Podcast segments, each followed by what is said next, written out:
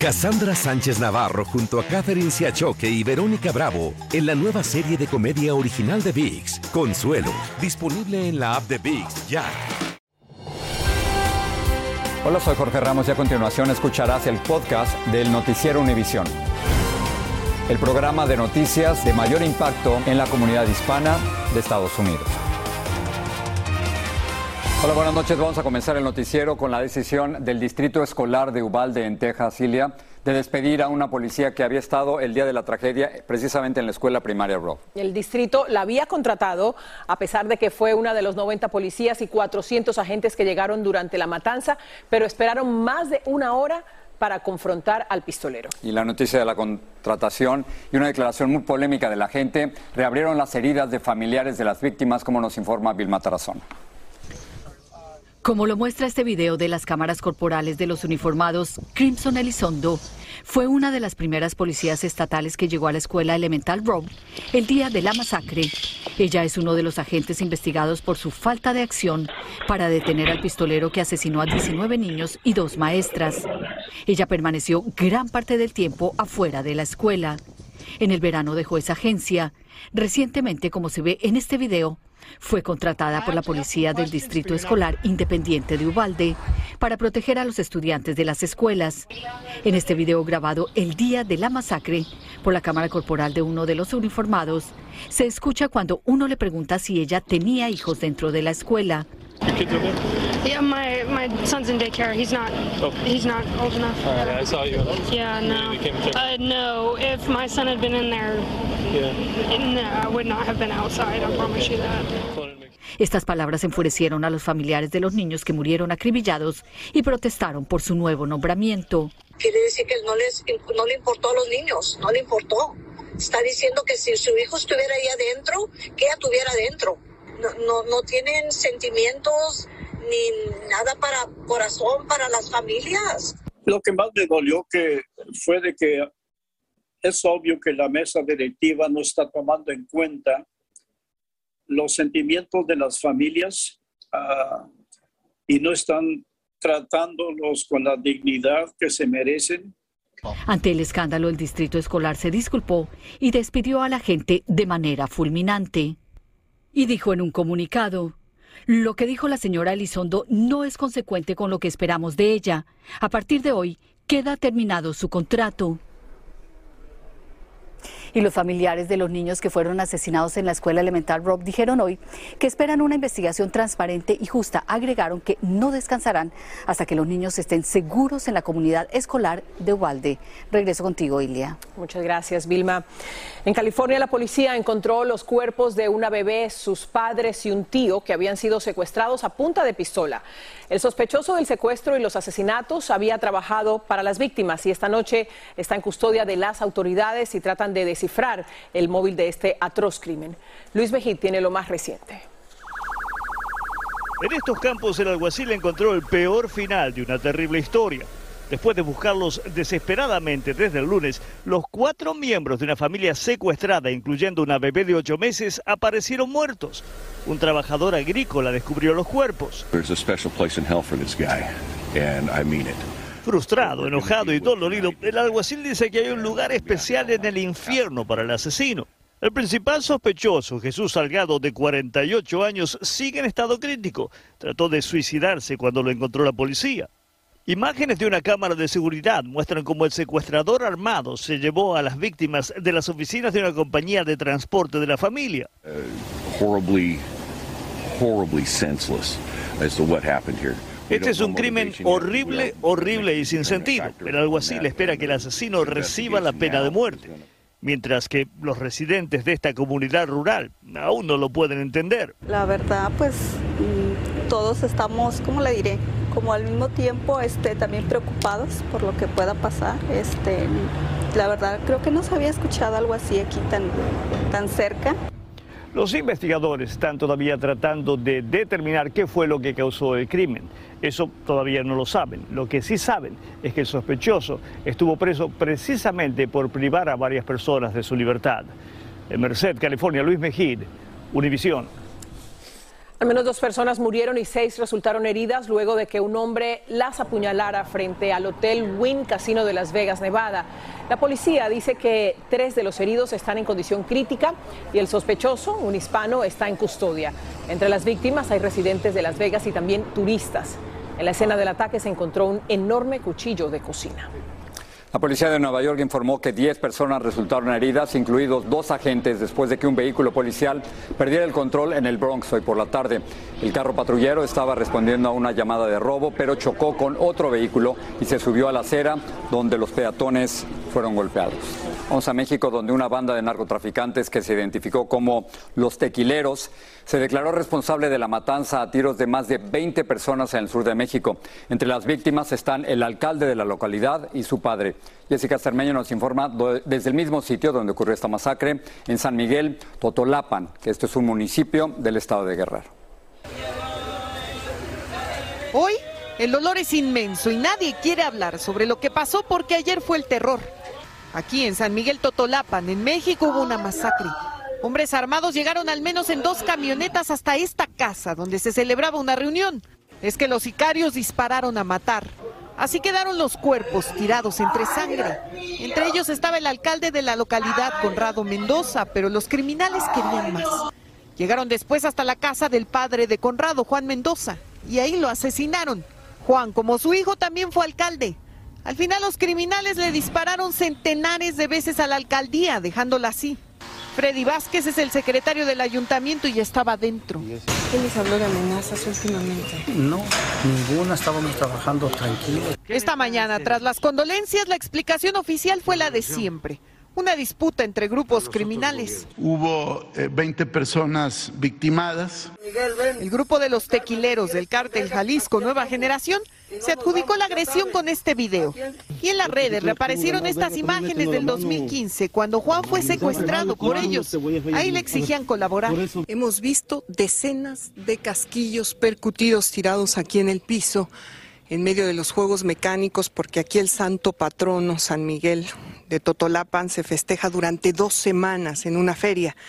Y desde aquí los sicarios dispararon hasta el edificio de la alcaldía municipal. Ramiro Carriola tenía su puesto de globos en la feria. Pero sí, por ahí quedó un jovencito tirado. Chamaquito, pues, como de 14 años. El joven falleció por el disparo. Mientras los que residen en este municipio de 24 mil habitantes solo le piden a los uniformados que se queden siempre para que ellos, los asesinos, no controlen todo. Son venganzas ya.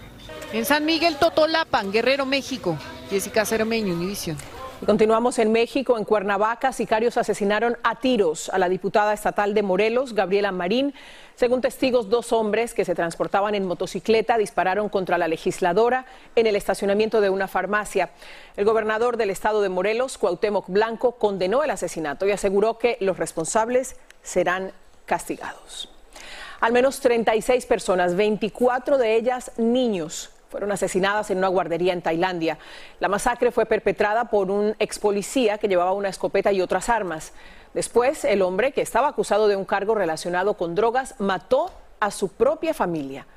Tanay Rivero tiene reacciones de algunos de los sobrevivientes. El horror se apoderó de una guardería en Tailandia luego de que un ex policía abriera fuego y les arrebatara la vida a al menos 36 personas. 24 eran niños a los que sorprendió durmiendo. Hoy las maestras que sobrevivieron cuentan los momentos de angustia por los que pasaron.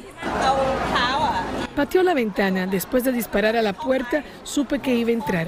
Este hospital del área era un verdadero caos. El equipo médico trataba de hacer espacio para poder atender a las víctimas cuando llegaran. Al mismo tiempo que en la guardería, el personal de primeros auxilios retiraba los cuerpos de los fallecidos para colocarlos en ataúdes. En medio de la tragedia, una de las maestras dice haber suplicado al agresor por las vidas de sus alumnos y compañeros. Junté mis manos para orar frente a él, pero él estaba cargando el arma de fuego, aseguró. Los investigadores dicen que el tirador portaba una escopeta, una pistola y un cuchillo. Entonces comenzó a disparar y a apuñalar indiscriminadamente a niños y adultos antes de darse a la fuga. Luego asesinó a su familia y se quitó la vida. Este fue identificado como Pania Conrad, de 34 años. Las autoridades dicen que el agresor era un ex policía que estaba implicado en un proceso judicial por presunta venta de drogas. Además añadieron que su hijastro asistía a esa guardería, pero que en el momento del tiroteo no estaba presente. Regreso contigo. Ana, muchas gracias. Agentes federales que investigan a Hunter Biden, el hijo del presidente Biden, creen que tienen pruebas suficientes para encauzarlo. El Washington Post asegura que la investigación se centra en sus pagos de impuestos y en la compra de un arma de fuego. Y como nos dice Pablo Gato en Washington, la suerte de Hunter Biden depende de un fiscal al que designó Donald Trump. Agentes del FBI creen que han acumulado suficiente evidencia para acusar al hijo de Joe Biden, Hunter Biden, ante una corte federal, según el diario The Washington Post. Las acusaciones serían por supuestamente haber cometido delitos de impuestos y por mentir al solicitar la compra de un arma de fuego. Los agentes, según el diario, afirman que no reportó correctamente al Servicio de Rentas Internas sus ganancias. El arma la compró en 2017, una época en la que él mismo reconoce que fumaba cocaína crack. My son, like a lot of people, like a lot of people we know at home, had a drug problem. Así como su padre, que lo mencionó en un debate presidencial. El fiscal general Mary Garland había declarado que no habría ninguna interferencia política en la investigación que se inició en 2018. La decisión final de si Hunter Biden es acusado la tomará el fiscal federal de Delaware, a quien nombró el expresidente Trump.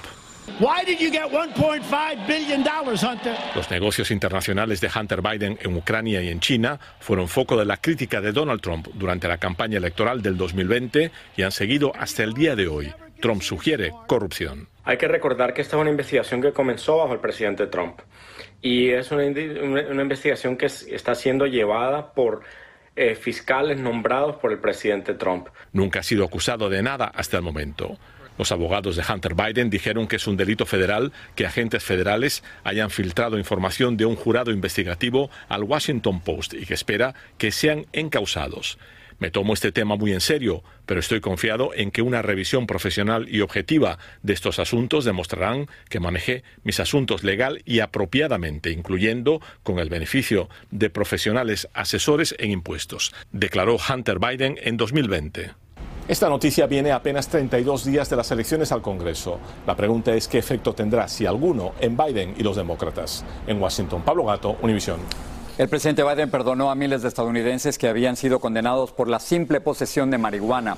El perdón presidencial beneficia a personas convictas mediante leyes federales y es parte de la campaña del gobierno de Biden para despenalizar delitos menores relacionados con las drogas y eliminar prácticas que afectan a minorías de forma desproporcionada.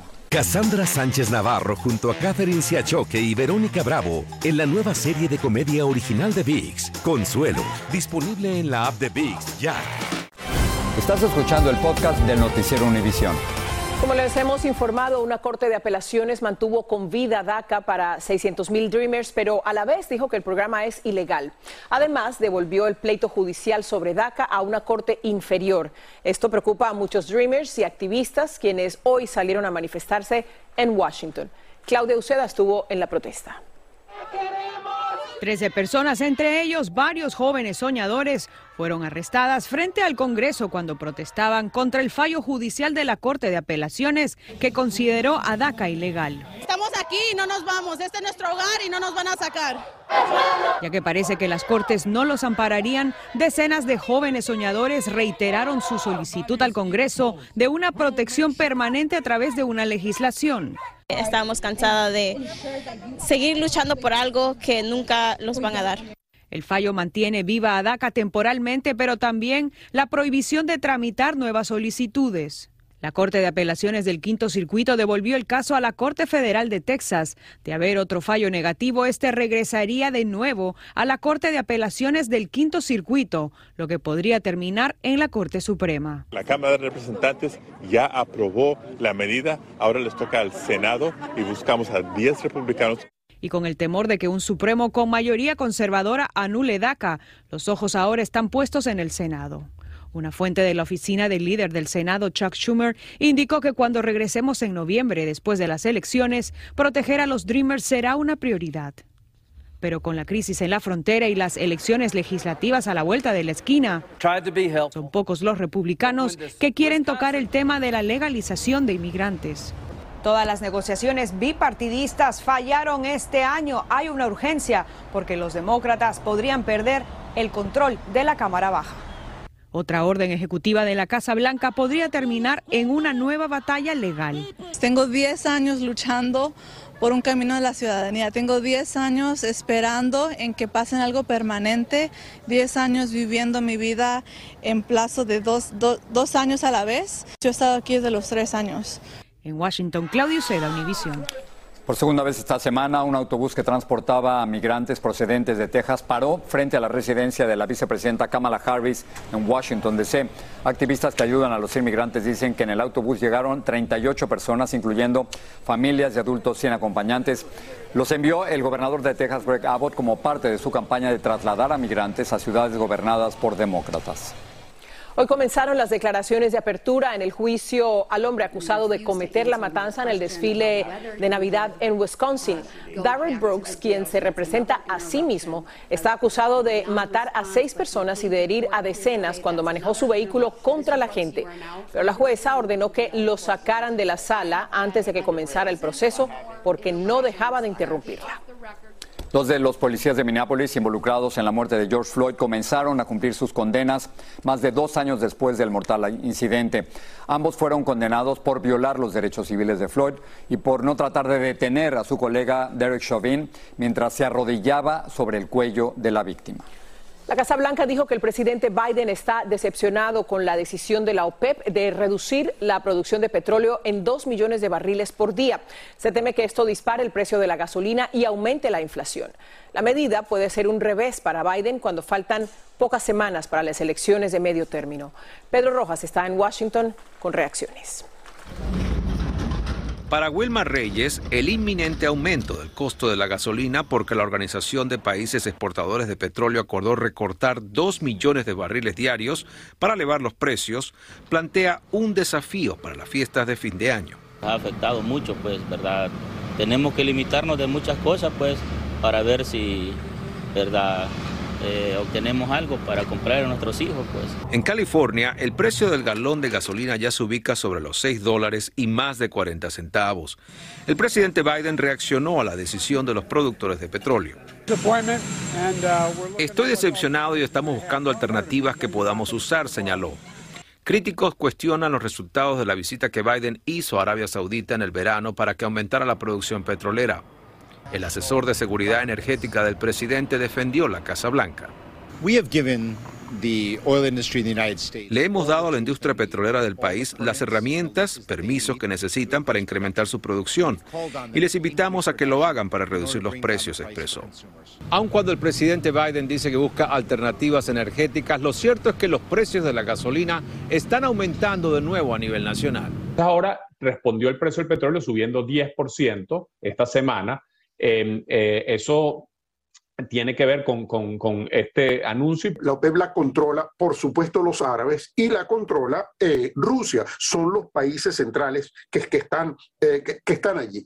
¿Qué necesitan ellos? Un precio más alto. El gobierno dice que también aspira a que los precios de los carros eléctricos bajen para que más personas reduzcan su dependencia de la gasolina.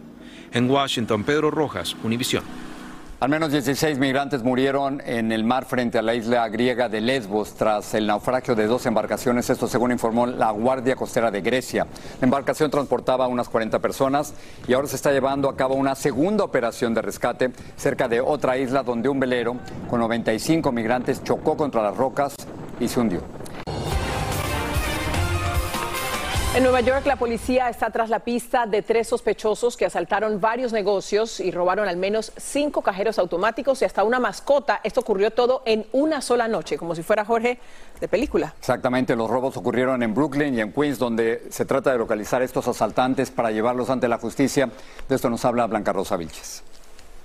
Una vez más, las cámaras de video permiten ver los delitos que ya son parte de la vida cotidiana en esta ciudad. Esta vez se trata de cajeros automáticos que son extraídos a la fuerza en cinco diferentes lugares. En uno de ellos incluso se ve que parte del botín es el perro mascota del negocio, que afortunadamente para su dueño fue hallada ilesa horas después. Un video que refleja la vida cotidiana de quienes trabajan en el área perturbador, como que otra persona puede irrumpir a tu propiedad un poco incómodo. El esposo de Rosa trabaja instalando cajeros automáticos. Reforzarlos es lo que más le ocupa últimamente, nos cuenta. Él dice, es increíble que se lo lleven, lo arrancan y lo arrastran. Es increíble. En este restaurante los delincuentes han robado las propinas y los dueños del local retiraron los cajeros automáticos para evitar atraer los robos de las máquinas. Prefiero no tenerla por la misma situación que los ladrones ahora no tienen nada imposible para robarse. El índice general de delincuencia en la ciudad aumentó un 30% en comparación al año pasado. Los robos en todas sus categorías, incluida las máquinas de cajeros automáticos, subieron un 37%. No, no hay. María Reyes dice que ya no las encuentra en su barrio. Ya no es lo mismo, ya no es la misma rapidez que uno decía, no, allí vamos al cajero y tal parte. Seis de las siete categorías de delitos aumentaron este año. El incremento del crimen a través de toda la ciudad ha aumentado también las críticas a la administración de Eric Adams, quien precisamente inició su mandato en el mes de enero con la promesa de erradicarlo.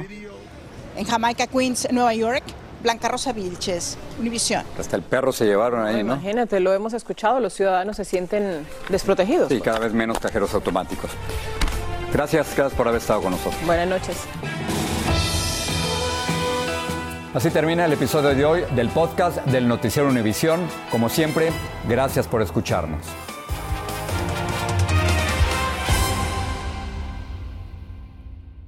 Cassandra Sánchez Navarro junto a Catherine Siachoque y Verónica Bravo en la nueva serie de comedia original de VIX, Consuelo, disponible en la app de VIX ya.